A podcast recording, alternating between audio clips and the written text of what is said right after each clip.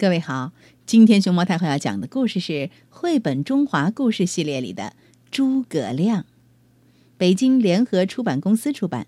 关注微信公众号和荔枝电台“熊猫太后摆故事”，都可以收听到熊猫太后讲的故事。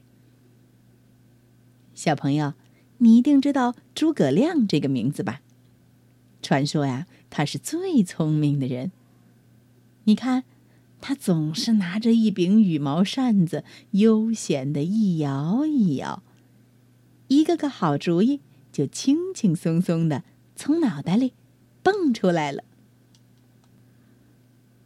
诸葛亮怎么会有这么多好主意呢？咱们还是从头讲起吧。诸葛亮很小的时候就拜了一位了不起的大学问家司马徽当老师。司马徽收了不少弟子，每天给他们上课。不过，他上课的规矩有点特别，用自己养的一只芦花鸡来定时，鸡一叫就下课。可是，芦花鸡叫没什么规律，有时候上课的时间很短，鸡就叫起来，这一天的课呀就这么结束了。有些学生一看这么快就下课了，挺高兴。诸葛亮可不高兴，他是来学本领的。老师本领这么大，他巴不得能多听会儿，把老师的本领都学到手。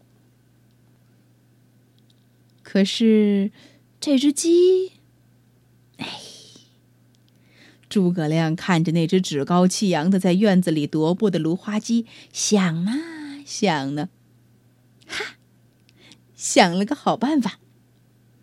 第二天，诸葛亮来上课的时候，偷偷的带了一小袋米。一看芦花鸡要叫了，就赶紧抓一把米喂给他吃。鸡只顾着吃米，就不叫了。就这样过了好几天，这几天老师每天讲课的时间明显变长了。这天又是这样。已经讲了好几个小时，鸡也没有叫。老师滔滔不绝的讲了好几个小时，心里有点纳闷儿，就往下看去。哎呀，这一看就发现了诸葛亮的小计谋。那只芦花鸡因为诸葛亮老喂它米吃，正围着它打转呢。老师笑眯眯的看着诸葛亮，诸葛亮很不好意思的认了错。老师虽然批评了他，不过心里很喜欢这个好学的弟子。据传说呀，当时跟诸葛亮一起拜师学习的还有一个叫司马懿的，他们两个都很聪明伶俐，也都很爱学习，是老师最好的两个学生。老师有一部书，里面记载了天文地理、行兵布阵、奇门八卦。各种各样的学问，外面把这本书传得神乎其神，都说是天书。老师年纪大了，没有儿女，就想把这部书传给一个最好的学生，可该传给谁呢？这个人选只有聪明好学还不够，品行一定得好。老师就想试试俩人的心性。正巧有一天，老师领着诸葛亮和司马懿在外面的小山头上上课，正讲着呢，忽然听见“哎呦”一声惊叫。师徒三人抬眼一看，就见对面山崖上有个砍柴的樵夫不小心掉下了山崖。老师故意坐着没动，司马懿看看老师，也低下头不动了。诸葛亮却站了起来。焦急的对老师说：“老师，对不起，咱们能不能暂停讲课，先去救人？”老师板着脸同意了。诸葛亮连忙跑下山崖，扶起受伤的樵夫，撕破自己的衣裳，给他包扎伤口。老师看了，暗暗点头。这时候，他才领着司马懿下来，三人一起把樵夫送回了家。又过了几个月，老师生病了，俩学生守在床前煎汤熬药，尽心伺候，希望老师能尽快好起来。可老师年迈体弱，病一天比一天重，司马懿就着急了：“老师怎么还不把那本书传给我们？是不是不舍得？”渐渐的，他对老师就没那么尽心尽力。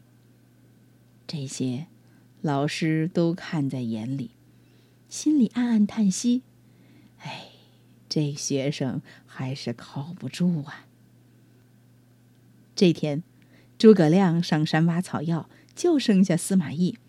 他见老师睡着了，就偷偷的溜进了老师的书房。没错，他是打算偷书。他等不及了。司马懿在书房里东翻西找，终于在一个小箱子里找到了那本书。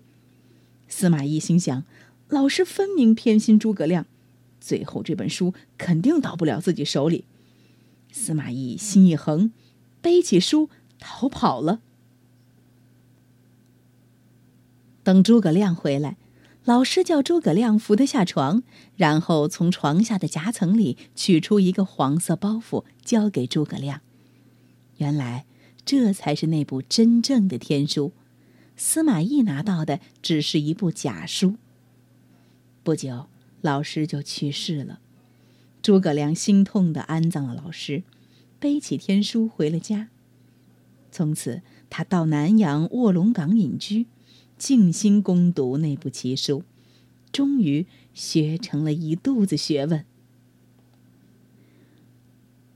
诸葛亮字孔明，号卧龙，后世尊称武侯。他生活在三国时期。出生在琅琊阳都，也就是今天山东临沂市的沂南县。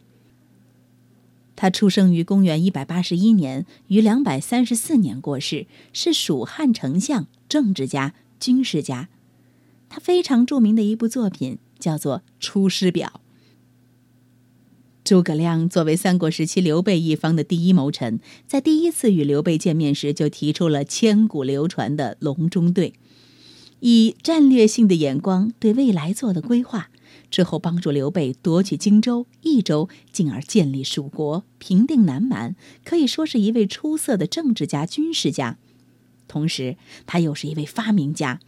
他发明的木牛流马、诸葛连弩，至今仍让人叹为观止。后人评价诸葛亮一生鞠躬尽瘁，死而后已。可以说，诸葛亮是中国传统文化中忠臣与智者的代表人物。诸葛亮在还没有出山的时候就已经名满天下了。刘备屯驻新野时，身边只有勇将，没有谋士，于是特意到诸葛亮隐居的卧龙岗去登门拜访。当时刘备一连去了三次，前两次诸葛亮都没在家，第三次去时，诸葛亮正在休息，刘备恭敬地在阶下等候。直到诸葛亮醒来，这种诚意打动了诸葛亮，同意出山辅佐刘备。